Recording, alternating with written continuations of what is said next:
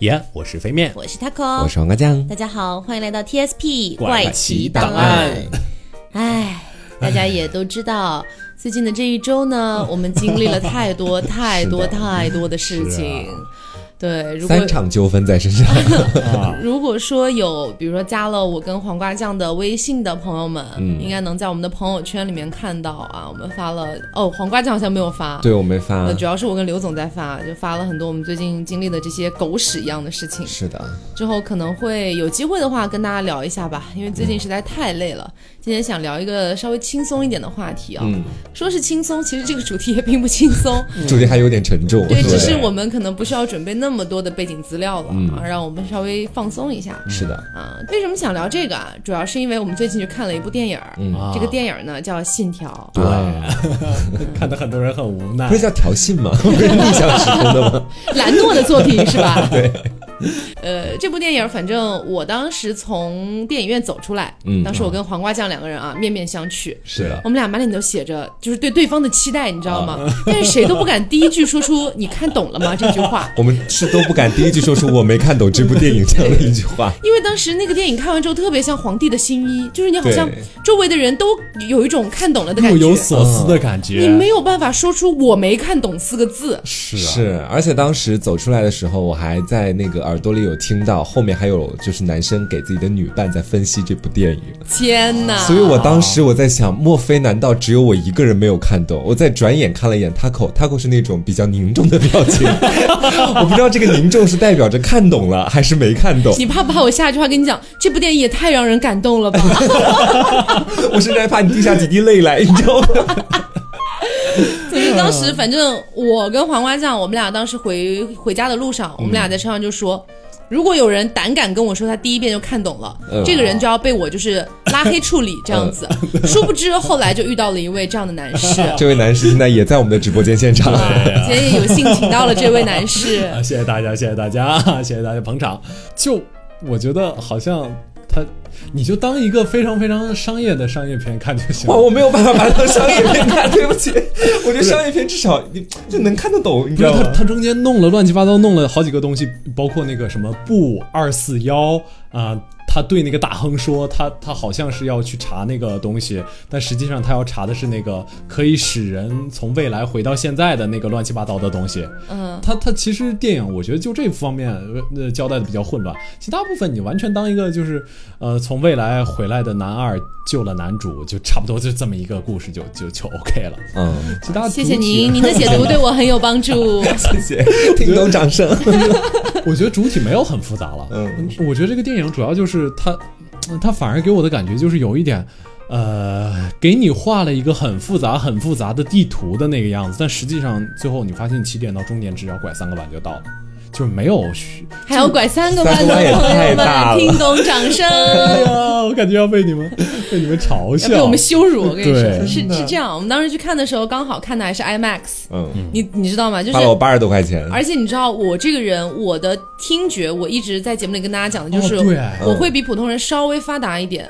然后，呃，我当时坐在 IMAX 厅里面，当时刚开始放这部电影，嗯，它不是一开始就是有一个有点枪战的那种感觉嘛，在一个那个剧院里面，嗯我当时就是我我感觉我耳膜要穿孔了，然后当时你还坐第二排。对我当时又没有带纸，我没有办法哦塞住耳朵，我嗯就找大仙拿我们的那个票，拿那个电影票，我说你赶快把电影票给我。但你知道，我们那天去也不知道为什么，可能是想惩罚我吧。嗯就普通来说，你撕电影票是撕掉小的那一帘儿，留大的那一帘儿给你，对吧？但当天去的时候，他把大的那一帘拿拿走了，只给我留下窄窄的三条、四条。然后呢，我就把它们两两折在一起，又很硬，你知道电影票强行塞在耳朵里面。但是你知道那个东西，其实你折叠了怎么样，它密闭性没有很强的。对所以其实你只能微弱的减轻。对你只能微弱的减轻那个声音对你的影响。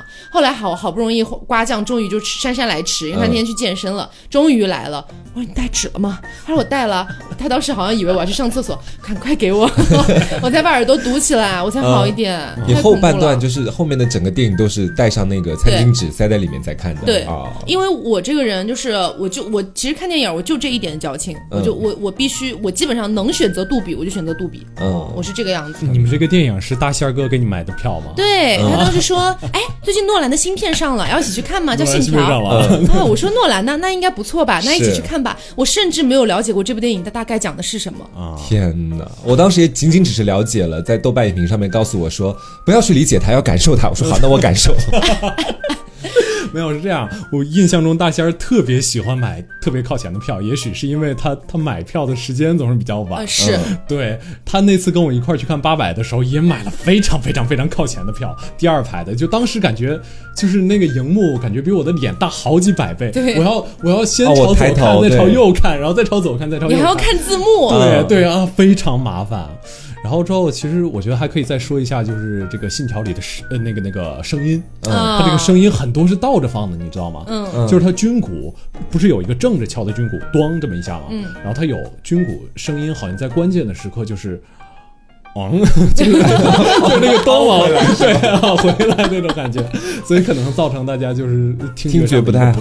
对嗯当时我听这个时候也感觉头特别疼。嗯，而且大家也知道，就是在 IMAX 听它的那个音响效果特别好嘛，又加上刚才飞面说的，我们坐第二排，我整个过程就感觉一直就是那个屏幕里面，就可能在就就大家想象一下啊，你坐在屏幕的很面前，然后屏幕呢就是一张薄薄的纸，在屏幕后面就有一个交响乐队，还有各种的摇滚乐队 在那演，奏所有的地下重金属都在你面前咚咚咚咚，还有正放的，还有负着放的 我人给我搞崩溃了。啊，是，嗯，所以这个其实，呃，为什么讲这个呢？是这样的啊，就是我个人评判一部片它是不是烂片的一个标准是这样的，因为我本身不是学电影的，我也不是什么电影的，就是专业的影评人，我仅从我作为一个普通观影的人的一个自然人的身份 来跟大家分享一下我的一个小见解吧啊，就是。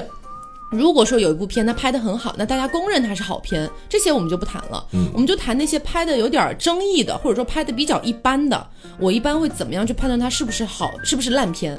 它只要符合两个条件，在我这里它就不是烂片。嗯，第一个条件是它的故事讲完整了，嗯，哪怕这个故事很平淡，他但是他把该交代的都交代了，哪怕他的就是镜头啊什么的，他运用的并不巧妙，然后也没有什么华丽的场景，但他故事讲完整了。就非常优秀的情节剧。对，让让你让你看懂了，起码哪怕他情节没有多么的跌宕起伏，对对对我，觉得还行，这个不不太在我这儿不算烂片。嗯，第二个就是他的故事讲的稀碎，就是拼拼凑凑你都凑不起来的那种，嗯，但它的画面让你觉得非常享受。就，拍的真的很好看。对，很好看，你就当纯享受风景了。在我这儿，它也不算烂片，嗯，但是《信条》这部电影都不沾。让我觉得两者都不沾，所以我说一句可能会得罪一些影迷的话，我个人从我自然人的身份，我判定《信条》在我的心里是一部烂片，嗯，就这么简单。即便我很喜欢他的《星际穿越》，即便我觉得诺兰有些电影拍的还疯狂不错，找补。但是我觉得这部就在我心里不行。你都不知道，那天我们回来的路上还遇到一个出租车司机，听我们看了那个《信条》，而且是诺兰的电影。开车开回了电影院。不是，那个司机只看过《星际穿越》啊。然后他跟我们说啊，诺兰的电影应该不至于说像你们说的这样，因为我跟他在出租车上就在吐槽这部电影了啊。然后我们就跟他说，《星际穿越》和《信条》真的是两部电影，两种概念，你自个儿感受一下你就知道了。对。啊，不过说实话啊，就是作为呃，我我也其实也不是学电影的，就是想学电影的一个人，我看这两部电影其实有非常非常类似的点的，嗯，就是他们两个都是那种对我而言啊，都是宗教宗教科幻，嗯，就非常。我感觉是非常符合美国佬的这种美国佬，好爸爸的用词这种。这种审美的，真的就是我有印象，就是《信条》中这个大反派死亡之前说的那句话，其实我记得他有跟主角打电话，对吧？嗯，打我已经的 电话打了。电话大概的印象就是，呃，那个主角问他你是不是你这个人就没有什么信仰，然后这个大反派说啊，没有信仰的人他可能不仅仅是人，说不定还是上帝。就 啊，对，有啊有这这个我个，然后说完这句话之后他就死了。嗯嗯，就是说完这句话之后，他才得到他应该有的审判，他才坐实他这个影片中必须死掉的这个身份。嗯这个身份就是一个无神论者。嗯哼，对，所以无神论者必须死，是这个意思对，吗？是有点这个意思，就是你嗯甭管他什么逆转时空、乱七八糟的东西，最后他其实还是都归到上帝这儿了。不信上帝的人都都得死，嗯就有点这样。哇，好好深刻的解析哦！为什么说出难看？谢谢谢你捧场。我只是说他怎么死了这样子。然后其实《星际穿越》也有类似的这个点，就是他最后这个人他自己从那个五维空间，其实一般来说，我觉得如果刘慈欣写这些东西写到五维空间，就是中国人的这个身份啊，呃中中国人的这个思考啊，想到五维空间，想到那么高级的东西，那么高级的概念的时候，嗯，我们往往会把自己已经撇出去了。就是想这个东西跟人自己的理智没有任何关系，我们自己也不可能利用这个东西来来救赎自己。凭什么宇宙中进入五维空间的生命必须要是你这么个人？你这么一个普普通通的没有什么十三亿、十四亿分之一的人，凭什么是你？然后外国呃诺兰他就不是这样，他就是我自己救赎了自己，在最后那个五维空间，甭管这个其他的事情发生了什么，最后我还是这个用爱 拯救了地球，救赎了自己，把线索传递到了过去。我觉得这个东西其实就就在我这儿就蛮宗教的。我不是说的难看啊，我只是说，的确就没有宗教的这方面，很很有点一言难尽。啊，很有听懂掌声。掌声 好，呃接受。对，反正总之，呃，还有一个点是我在《信条》这部电影里面，其实我不是很喜欢的，嗯，就是它前面铺垫了那么多，铺垫了这样那样的东西，然后到最后，他还是把问题归到了环保身上，嗯你知道吗？哦，就是他到，因为《星际穿越》本身就是一部环保片儿了，嗯，然后呢，这部片儿归到最后又变成了好像好像变得是未来的人，他们到在未来，呃，就是比如说环境恶化呀，然后人类生存不下去啊，所以他们需要回到现在的时间来，嗯。然后好像重新重就是来一遍还是干嘛的，嗯，就怎么又回到环保了？你知道？永恒的主题就是我会觉得环保没有错，大家当然要环保。嗯可是好像现在搞的这些片子，最终的落脚点全在环保身上，嗯我就不大喜欢。就都是统一的大主题的感觉。嗯就美国的两党争执嘛，就是呃，民主党那边就是说一定要说环保，一定要所有的东西都是可降解、可利用的。共和党就是 就是我们没有什么，就就地球那个温度没有变化，就否认气候变化。他们两党就是这样的。但是共和党那边，呃，我我大概我自己的理解啊，嗯共和党那边是相对来说更加信上帝的，就更加保守的那一派。所以他这个又说信上帝，又说最后这个呃这个环保的问题，我的理解，他其实想把这两个东西做一个弥合，做一个弥合，但实际上能不能做到，我感觉效果是很一般的。嗯，嗯，听懂掌声。也好深刻。真老，被你们说啊这这也太深刻了啊！谢谢你们。哎，正好说到美国这个环保的问题啊，这不得不谈最近的加州大火了。嗯是这样，就是我有个呃，就姑姑住在加州，啊，对。但是应该来说不会有太大的问题，因为他们毕竟也有一些疏散，然后呃人员伤亡也不太多。然后我前两天还刚发了一个邮件问候他，看他最近有没有没有回我。对，如果他回我了再跟大家讲。呃，但是我那天刷微博的时候看到了很多就是加州大火，然后那些城市的街道里面的就是景象，嗯把我吓懵了。因为当时那个博主就说，我以为这些照片是加了滤镜的，嗯，然后发现根本没有滤镜，我昨天好像有瞥到，就是是一片红色的一片深红红色真的是红色，就不知道的以为已经被什么核打击过了的感对觉。，很恐怖，很像废土。嗯对，然后又联想到你说今年本来就是一个多事之年嘛，是的，然后又加上这种加州的山火，然后又加上前段时间巴西跟澳大利亚的山火，然后又加上最近出来的这个新闻说，在金星发现了那个磷化氢这个东西，嗯疑似是有生命的证据，对吧？大家还记得我们有一期节目叫《Where Are They》，对然后里面我们吐槽到，凭什么金星不能有生命？对，结已经果有了，现在收到我们的呼唤，恭喜恭喜！对，你不觉得这些信息夹杂起来会让你觉得有种毛骨悚然的感觉吗？对，嗯因为在我的眼里，当然我们谁都不希望世界末日那天到来，对吧？谁都不希望有这样的情节发生。但是你总会觉得，怎么那么感觉这很像，就是那种木灾难片的开场的感觉，嗯，对吧？有点像你像《流浪地球》，好像一开始也是这种感觉，对，先说哪里哪里，啊只不过是一场火灾。对 啊，对对对对对，我记得那个直到最后这场灾难与我们每个人息息相关，对对不对？而且当时那个山火，好像我在，因为我看《流浪地球》是到后面才看的，我不是在上映的时候看的。我看的那段期间是不是看盗版没有看盗版，那跟正版平台上看的，付了钱的。就当时就在上面就看到是刚好他说到一场山火，那段时间刚好是澳大利亚的那个山火，你知道吧？我瞬间就开始了思考，嗯我那一刻就开始觉得说不会吧，不会吧不？会吧，不会是前奏这种东西吧？你知道？对啊，我就会觉得有点可怕。当然，我们今天不是来阴谋论的啊。是如果说真的有世界末日这回事儿，那肯定不是我们在这儿推测的问题了。嗯我们今天呢，只是想说借着这个由头，然后包括前面也聊到了一些电影儿，嗯不如我们就来聊聊灾难片儿吧。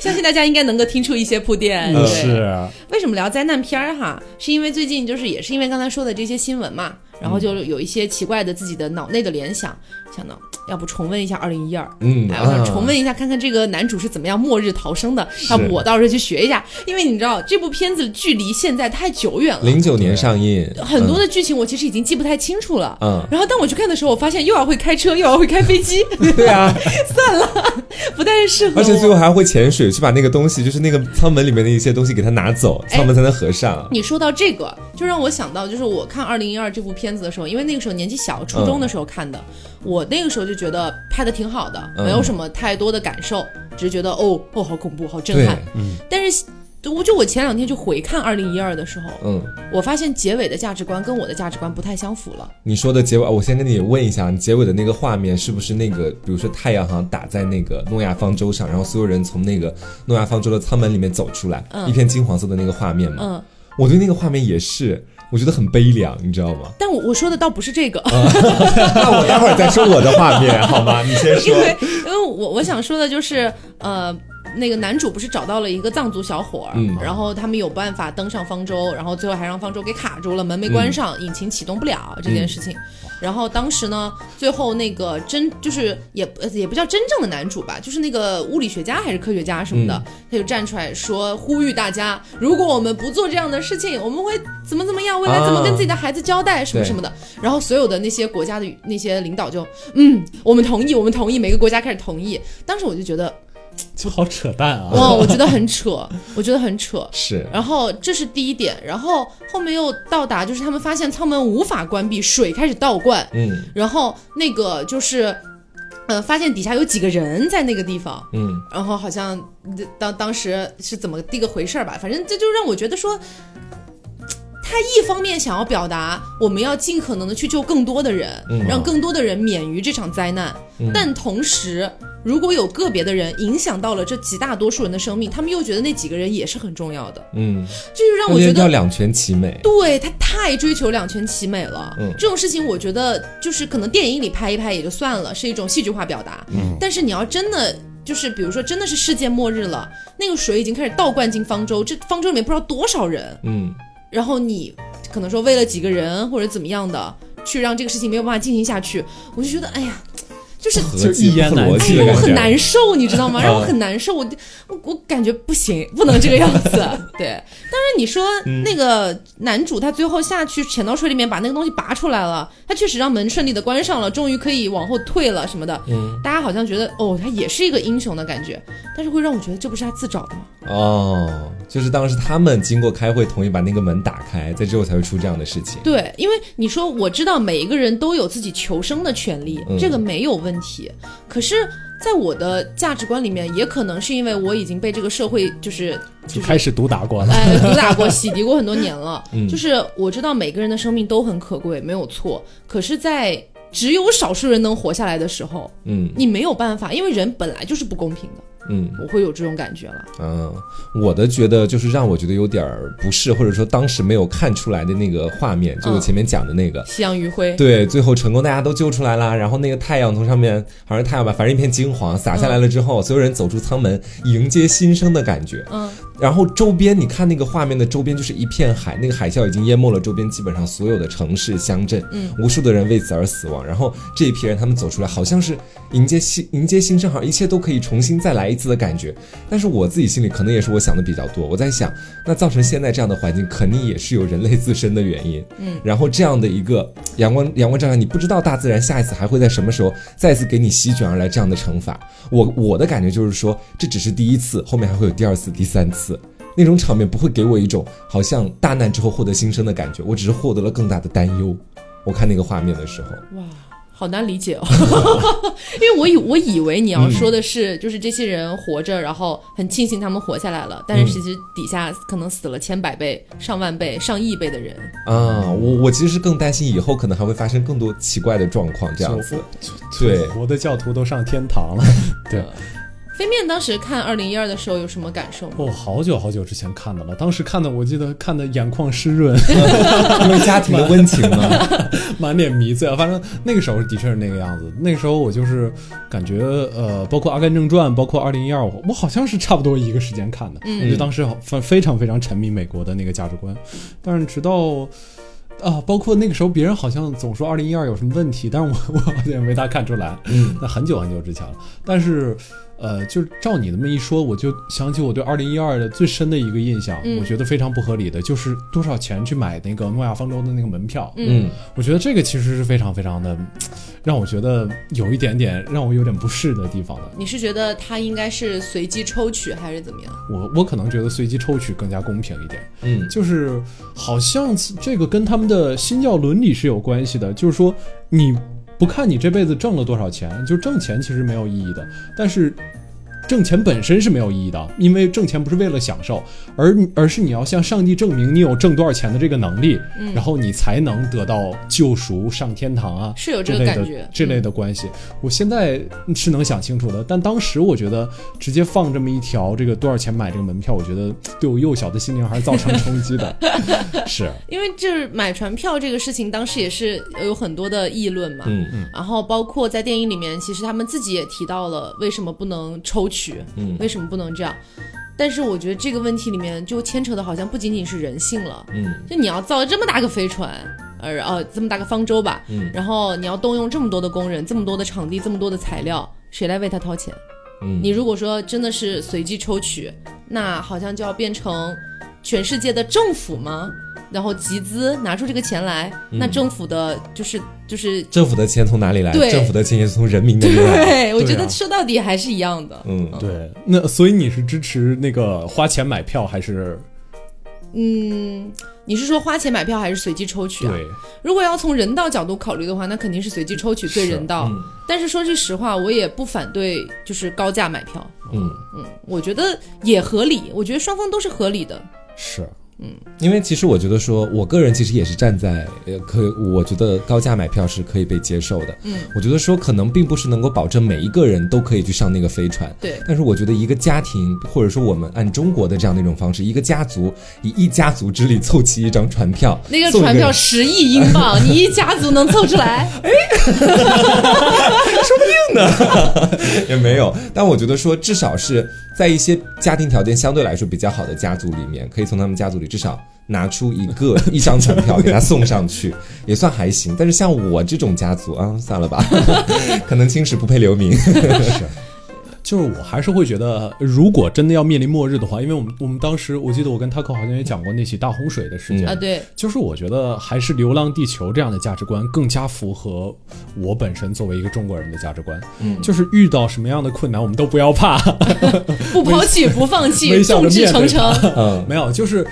呃，遇到一个困难，你不要先想着去做一个方舟去逃避这件事情，就像大部分人隐瞒消息，然后让少部分的人通过自己在现实积累的一大堆金钱、权势，完成这种不公平的竞争，让一部分人活下来，而是应该先团结所有的人类，努力做到我们能做到的任何事情。嗯，包括我觉得现在这个面对气候，我觉得也是，我也是这种想法。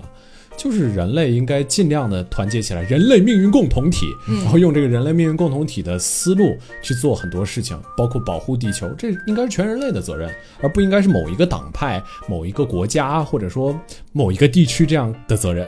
嗯，所以你觉得，比如说，呃，可能在很高的领导层，他们已经发现了未来可能，比如说两年以后、三年以后，那就是。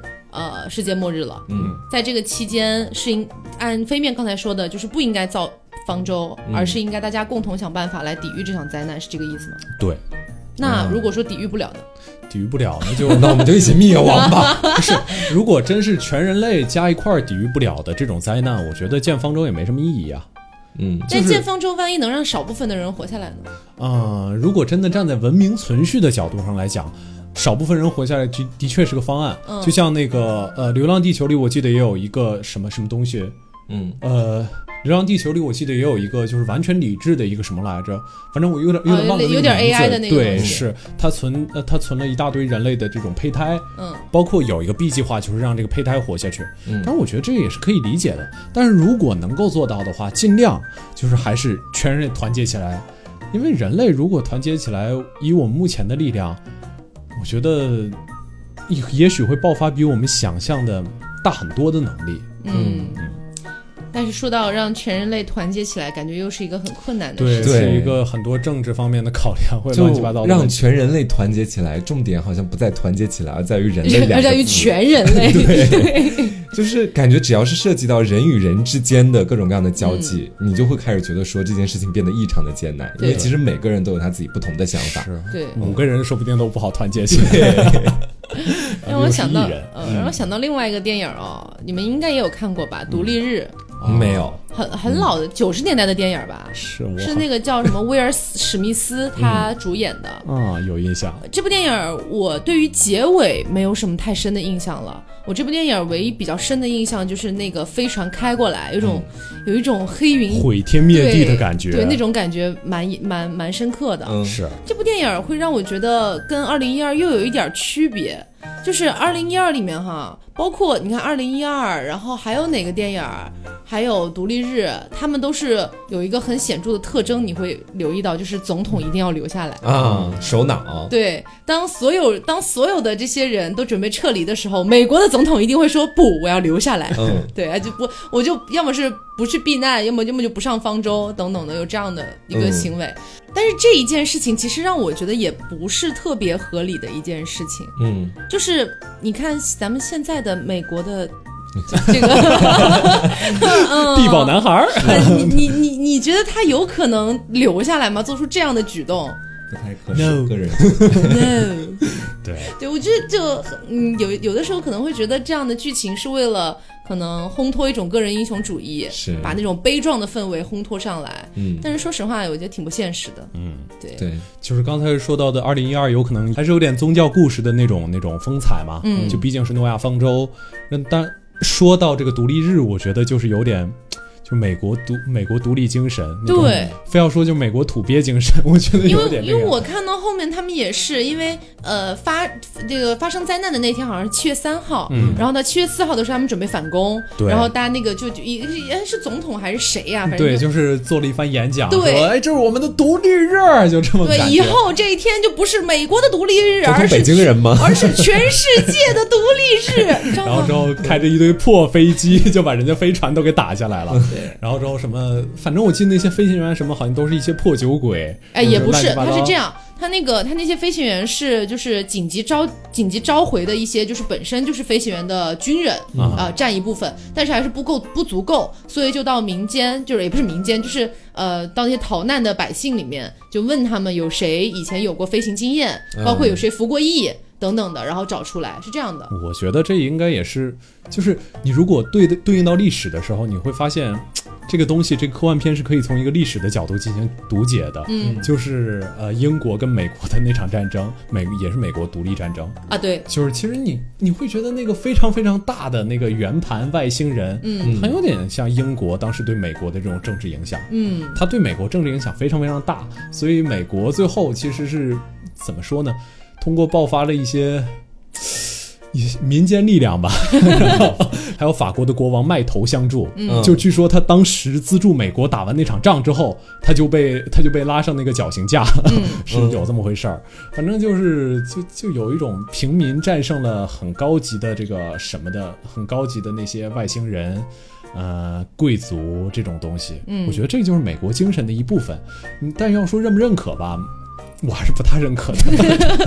而且《独立日》这部电影吧，它到最后它又是一个环保电影。嗯，就是我记得他们抓到一个外星人，然后对他进行研究，然后这个外星人结果突然活了过来，然后控制了这个总统的大脑，好像给他传输了一些信息。嗯然后呢，最后总统就是反正他们把那个外星人枪决了，枪决了之后，总统才慢慢站起来，啊我已经了解他们的啊所有计划，就是大概这样子。然后说说这些外星人就像蝗虫一样，每到一个星球就把这个星球破坏干净，然后就再换下一个星球。嗯，然后有一种在影射的感觉，你知道吧？嗯就是你们人类不也这样吗？就是这种感觉在里面。嗯，说到底还是一个意思，所以就让让我觉得有的时候好像很多灾难片，它不是为了体现灾难，而是为了体现我们要环保，嗯我们要尽量不让这样灾难，不要不要让这样的灾难出现，这种感觉。嗯其实灾难片很早，呃这个呃说点题外话啊，嗯。就灾难片很早，就是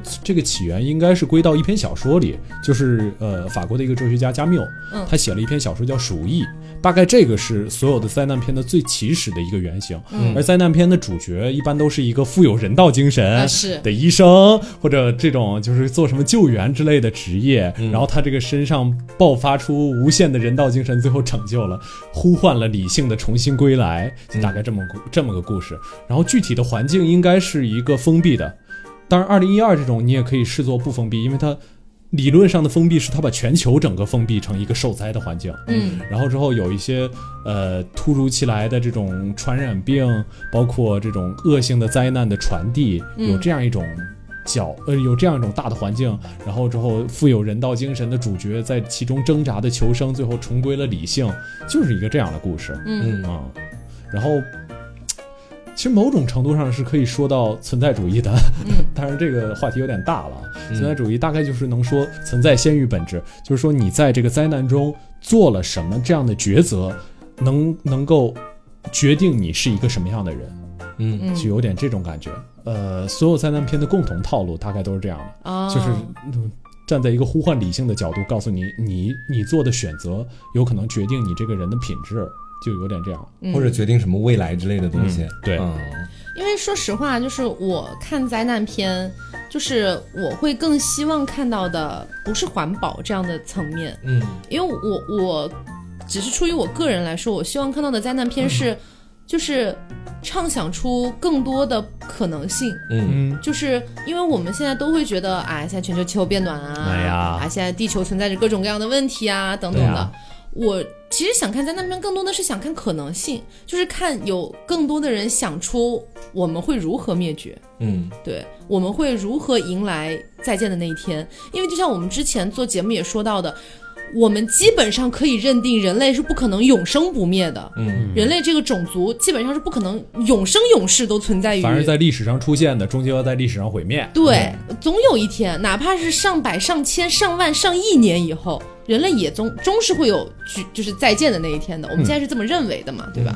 所以我是希望能看到更多的就是关于我们到底怎么美的，进行去去进行一个想象吧。我不想知道我是怎么来的。你不知道我是怎么没的。对，但是我我发现，就是你不管是任何题材的，就是灾难片，他们最后还是会归到于你现在要环保啊。对，你如果不环保，我们有一天就会灭绝啊！我们有一天会灭绝，不是百分之百的事儿吗？那不只是时间的问题吗？是对啊，所以就让我觉得他他们这种片子好像也不知道是因为政治还是任何元素的影、影响，他最后就陷到了一个怪圈里面去了，就这种就我承认有一部分电影可能确实是需要上一个较高一点的价值凌驾在上面，但是我觉得我近些年来看的一些可能，比如说跟灾难相关的电影，它到后面无非列出来的原因就是人类砍伐树木、人类不保护环境、人类捕杀野生动物，就感觉这三个你会发现是必须出现的原因。嗯进而呢，我其实本我本身不反感环保题材，嗯但是他反复给我罗列这三个原因，会让我产生一种疲劳感，嗯你知道，就不管是。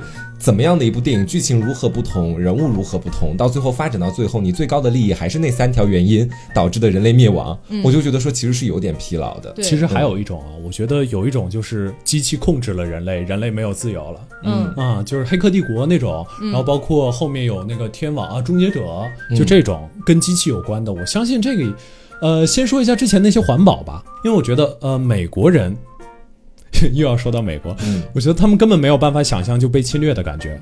嗯就是他们的被侵略。你如果看独立日啊，包括呃地球停转之日啊这些外星人侵入，其实对他们来说是一个，就是他们拍的不会很厚重，嗯你懂吗？如果真的看我们的一些，比如说《鬼子来了》这些电影，你会觉得他是真的在面临着某一种被侵啊，包括《釜山行》，就整个东亚，它其实在有一种就被侵入的这种紧迫感的。嗯。而这种欧美国家，其实他们一直是历史上啊，一直是侵略别人的，嗯。对他们其实本身是没有那种被侵略的紧迫感，所以他们唯一找到的找到最大的灾难可能两种，一种向内的，就是我是不是被控制了，嗯。这个其实就是那个那个呃，包括《黑客帝国》呀、天网啊这些东西，就我的自由能不能确保？另外一方面就是向外的，就是他们只觉得是我对外面环境的不断侵略，导致了我现在 你害怕自己遭报应，说到底害怕自己遭报应，而没有一个真正的其他人的威胁。你在欧美的电影里，你很难看到其他一个就是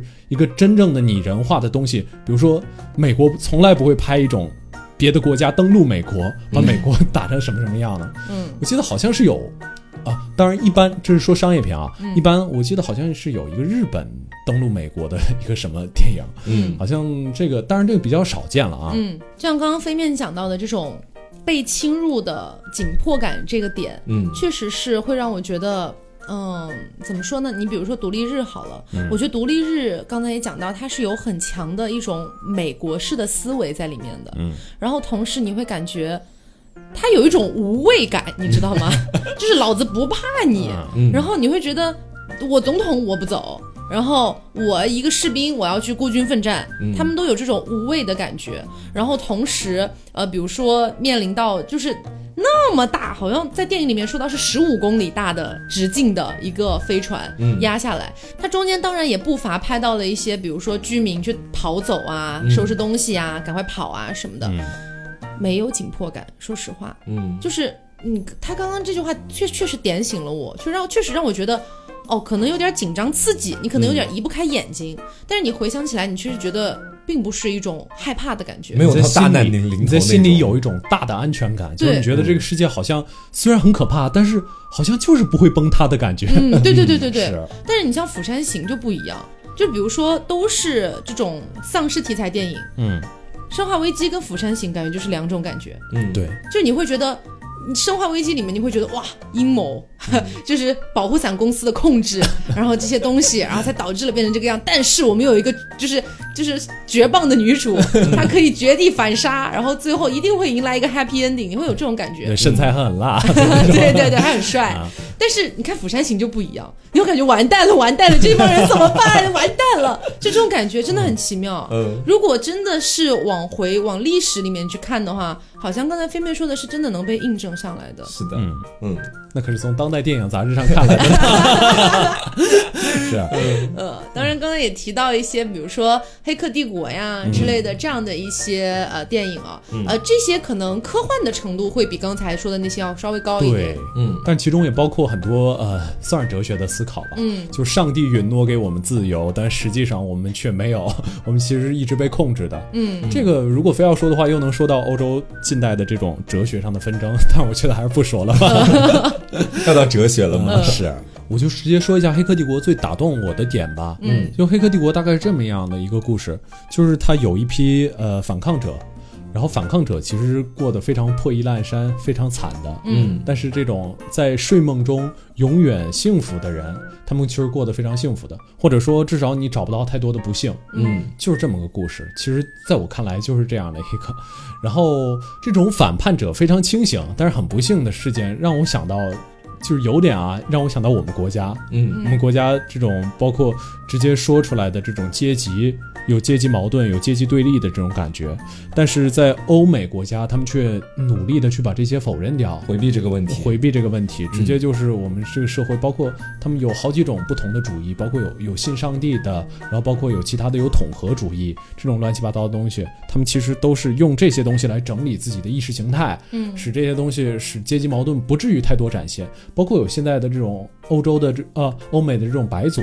嗯。我我知道大家应该有有这种感觉吧，就是他们其实不是真的，呃，完全的要解决黑人的问题，他们只是希望，呃，不要在言语上歧视黑人。嗯。嗯。嗯他们是有一种呃，通过做出请呼吁大家不要歧视黑人的行动，来表现出他们不歧视，嗯但这并不代表他们不歧视。啊，这种感觉的，对，嗯，只做了那一件好的事情。对，因为就是呃，说到这个话题，确实是因为我我觉得咱们国家的大部分人其实对黑人来说，并没有一些可能历史上的一些仇恨啊，或者什么的。大家可能有一些人，他有可能歧视黑人，但他他可能也说不清楚自己的歧视来自于哪儿，他可能觉得自己高人一等等等。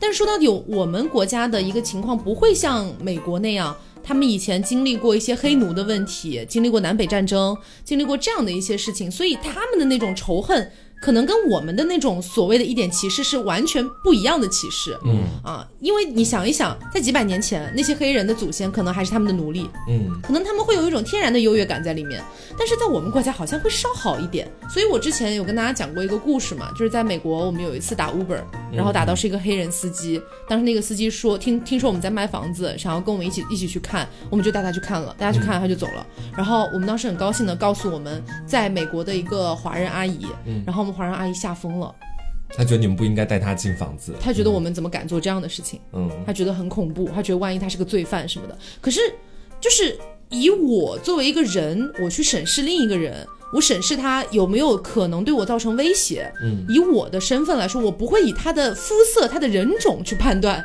他有没有可能对我造成威胁。对对，我会以他会不会教育程度，对他的教育程度、他的谈话、他的举止会不会对我造成威胁，以此去做判断嘛？对，但是可能这样的一些事情在欧美国家甚，我觉得现在基本上是在美国最甚，嗯在这种国家里面。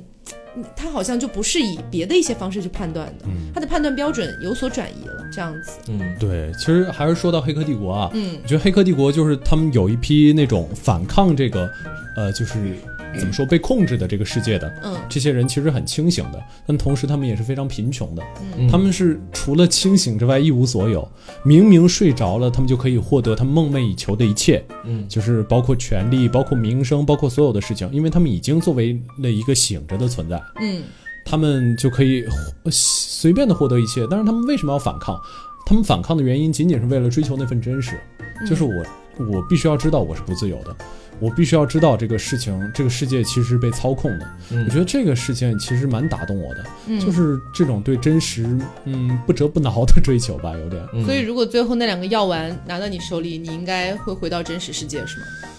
嗯，犹豫了。你还是想在美梦里多待一会儿对吗？没有，因犹豫是因为我真的在确实想这个问题。我觉得很多直接上来就在说我立刻就要去真实世界的，我觉得他们可能很多就没有 没有太认真的思考这个问题。嗯呃，哎，这时候说到我昨天其实，在知乎上看到一幅画，这个问题其实就是你有没有看过那些让你毛骨悚然的艺术品？嗯啊，我有看过这个问题。对，这个画家在每一幅画的中间画了一个巨大的黑点，嗯嗯这个黑点对他来说，他觉得这个事情就是可见的。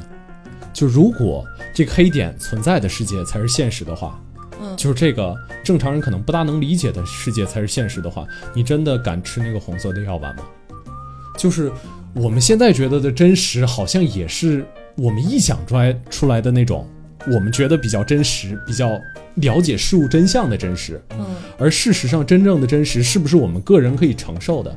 嗯，比如说我，就真的像我们之前聊到那种《沙耶之歌》嗯的真实，我们其实其实绝大多数人都是大的肉块嗯，在街上行走。是如果真的是这种真实的话，我觉得不一定会有人敢直接去面对。嗯对。如果你把真实放成吃吃掉红色药丸，表明可见的是这种真实。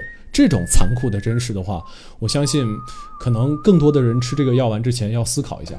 我觉得区别在于你是否知已知真实的真实是什么样的真实，嗯，好像绕口令哦。哎是啊，我们就可以聊到哲学。对，如果你未知的话，你当然会恐惧。是但如果说你已你已知，就像那群会考虑自己要不要吃对，就。像那群反抗的人，他们清醒着，知道现在的外面是怎样的一一一就是废土的感觉。嗯但是我已知了，我可接受，那我就愿意。我愿意义无反顾的去做。对对，所以未知才是比较吓人的。是嗯，就哪怕他们吃了药，他吃了药完之后，他跟他眼前的 Morpheus，对吧？嗯也是一个人类，是一个黑人大叔，嗯而不是一个章鱼什么的怪物。对我觉得吃完这个药丸之后，发现全世界都是怪物，我觉得这个可能会冲击更大吧。嗯，嗯，反正今天就是跟大家聊了一些从《信条》到我们最近看到的一些，呃，不是最近看，就是以前看的一些灾难片。嗯，当然，当然有很多很多很多没有聊到啦。我们今天只是挑了一些比较典型的。是对，然后包括丧尸题材，我们虽然提及了一下，没有细聊，但是因为我个人觉得丧尸题材的电影目前来看是比较大同小异的。嗯对啊，是比较大同小异的。哪怕是前段时间韩国出了一个，哎，我叫什么？那个忘了叫什么了，那部电影就是呃，就就就就就刘亚仁演的那一部，嗯，呃，忘了叫什么了。然后就是说是两个人好像很像那种网文题材了，就就就就两两两个人在家里面突然发现外面丧尸爆发了，哦然后两个人就是隔着一栋楼，然后两个人要去联系，然后最后怎么样逃出去。可是那部片拍到后面还是很拉垮，嗯，就是因为没有制造出足够的一些问题来，他们就变得很平淡了。没有矛盾。对，没有矛盾，所以呃，目前来看，丧尸题材的电影还没有一个，就是说，我觉得一个飞跃吧，基本上还是在同一个框架里面在拍的感觉，嗯顶多就是可能载体不一样，比如说以前像那个。行尸走肉啊，像那些我刚刚说的《生化危机》啊，可能是在某一个城市爆发了，就是你要逃出这个城市。釜山行无非就是把它变成了在一个列车里面，嗯，对，所以现现在感觉都还基本算一个套路。大同小异。嗯啊，反正就逃脱，逃出是升天。对对但我还是很爱看的 啊。那也希望大家喜欢这期节目啊，希望感谢大家可以理解一下我们这周想要放松一下的心情，因为这周就真的过得很惨。嗯，我这周加起来应该，反正就这几天吧，睡觉的时间应该不超过十二个小时，就这几天加起来。啊，真的感觉肉眼看到这个黄瓜跟 taco 的气色都不是特别好。你看我的黑眼圈越来越大了，我跟你讲，都要掉到嘴角了。我今我昨天晚上应该算是我这个星期睡睡的时间最长的一次，我睡得不知道醒，你知道，是太累了。嗯，啊，好呃呃，在这里呃，说实话，我还想给大家推荐一部电影，嗯也是跟那个诺兰的这个《信条》有关的。就是如果大家非常喜欢看这种倒转时间的电影的话，我推荐大家可以去看一下。你的名字，你怎么接那么好啊？没有，一九六七年拍的一部呃捷克斯洛伐克拍的一部电影叫《快乐的结局》。嗯，这部电影只有七十一分钟，但是全部都是倒放的。啊，哇，这个电影其实说实话还蛮有意思的，豆瓣评分好像有八点七分左右。应该没有人看这部电影也看哭了吧？全部都是倒放，全部都是倒放那配音呢？我就忘了，有点忘了，想不起来了。哦，那配配音音好像是正向配的，所以他肯定还是要有一个电影还是核心表达的地方。是是是。那如果说全部都是倒放，我们用软件把它正放过来不就好了吗？啊，好了好了，那谢谢大家喜欢这期节目，啊，我是飞面，我是 taco，我是王八酱，那我们下周再见啦，拜拜，拜拜。啊！别忘了点赞、评论、加转发，刚才我们忘了说了，好，拜拜。拜拜。